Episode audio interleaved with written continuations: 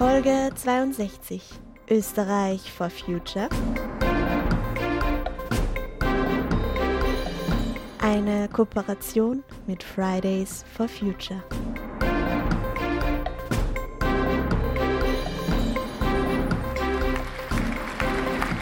Wunderschönen guten Abend. Meine sehr verehrten Damen und Herren, in der heutigen Folge Fridays vorm Fernseher werfen wir einen Blick auf Österreich, bekannt für seine Waldstädte sowie für explosive Bäume oder zumindest so ähnlich. Wie dem auch sei, an dieser Stelle auch ein sehr, sehr herzliches Willkommen an die 19-jährige Fridays for Future Aktivistin Amina, die uns nun die Lage zur Klimapolitik in Österreich einschätzen wird. Hallo Amina. Hallo. Ähm, ich glaube, es ist keine Überraschung, wenn ich sage, die Klimapolitik in Österreich schläft, da wir bis jetzt noch nicht Paris-konform agieren und arbeiten. Also obwohl wir ein reiches Land sind mit sehr vielen Möglichkeiten und einer super Infrastruktur, macht Österreich so wenig. Also es werden zum Beispiel jährlich 4,7 Milliarden Euro an staatlicher Unterstützung investiert in fossile Subventionen, das ist Erdöl und Erdgas. Und das passiert in den letzten Jahrzehnten schon ziemlich lange und es hat sich vieles in die falsche Richtung entwickelt und ein sehr großes Sorgenkind ist eigentlich auch ähm, der Verkehr in Österreich. Es ist einfach absurd, wenn einem wieder ins Bewusstsein gerufen wird, dass allein in Österreich mit 8 Millionen EinwohnerInnen 5 Millionen Autos zugelassen werden. Und jetzt konnten wir beobachten, kurz nach der Quarantäne haben wir, wurden wir damit konfrontiert, dass die Auer gerettet wird und der Lobautunnel wird gebaut. In meinen Augen macht die österreichische Politik noch zu wenig. Ja, und wie würdest du Österreichs Klimapolitik im Vergleich zu anderen Ländern bewerten? Auch nicht viel besser. Also Österreich zählt auf EU-Ebene zu den klimapolitischen Schlusslichtern. Es passiert viel zu wenig. Seit 1990 haben wir es nicht geschafft, ähm, die nationalen Treibhausgasemissionen zu, senken. Die EU hat es geschafft, insgesamt 20 Prozent zu reduzieren, aber Österreich ist da leider kein Vorreiter und kein Vorbild.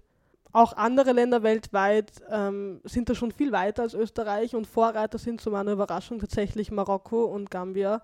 Ich frage mich halt schon, warum kann Österreich das nicht so machen und nicht wie Marokko agieren? Wir sind so ein privilegiertes Land mit so vielen Möglichkeiten und trotzdem schlafen wir. Und worauf könnte man denn diesen Dornröschenschlaf des Landes deiner Meinung nach zurückführen? Ich glaube, es ist diese Veränderung, die viele hemmt. Anstatt dass wir jetzt nach der Corona-Pandemie auf einen grünen Neuaufbau hinzielen, arbeiten wir an einem fossilen Wiederaufbau, was komplett absurd ist, weil würden wir auf erneuerbare Energie umsteigen, würden wir uns auch Arbeitsplätze schaffen und uns ja selber irgendwie unterstützen. Und wir rennen davon. Und ich glaube halt, dass sich die österreichische Politik ganz stark in ihrer Komfortzone befindet und nicht offen ist für Neues und Innovatives. Und das ist halt, glaube ich, schon der Grund, warum viel zu wenig passiert. Österreich ist ja jetzt im Vergleich zu Staaten wie den USA oder Indien sehr winzig und sein Impact auf die Klimakrise damit scheinbar ohnehin minimal. Spielt es denn überhaupt eine Rolle, wie es klimapolitisch agiert? Mm, wir müssten uns in Erinnerung rufen, dass die Klimakrise ein weltweites Thema ist. Und Österreich darf sich nicht ausnehmen aus der Klimakrise, die gerade auf uns zukommt. Und ich kann nur von mir reden. Ich bin lieber aktiv hier in Österreich, wo ich lebe und wo ich meine Chance habe, meine Stimme in der Demokratie zu nutzen und kämpfe für Klimagerechtigkeit, als dass ich vor dem Fernseher sitze und nichts mache. Und gerade Österreich ist eins, eines der reichsten Länder der Welt. Wir haben urviel Möglichkeiten, wir haben eine super Infrastruktur, wir, wir sind ziemlich privilegiert. Wir können gerne mal dem entgegenkommen und, und, und, und eine Veränderung herbeiführen. Und ähm, wenn kleine, reiche Länder egoistisch und rücksichtslos handeln, können das sogar echt, echt sogar riesige Blockaden verursachen.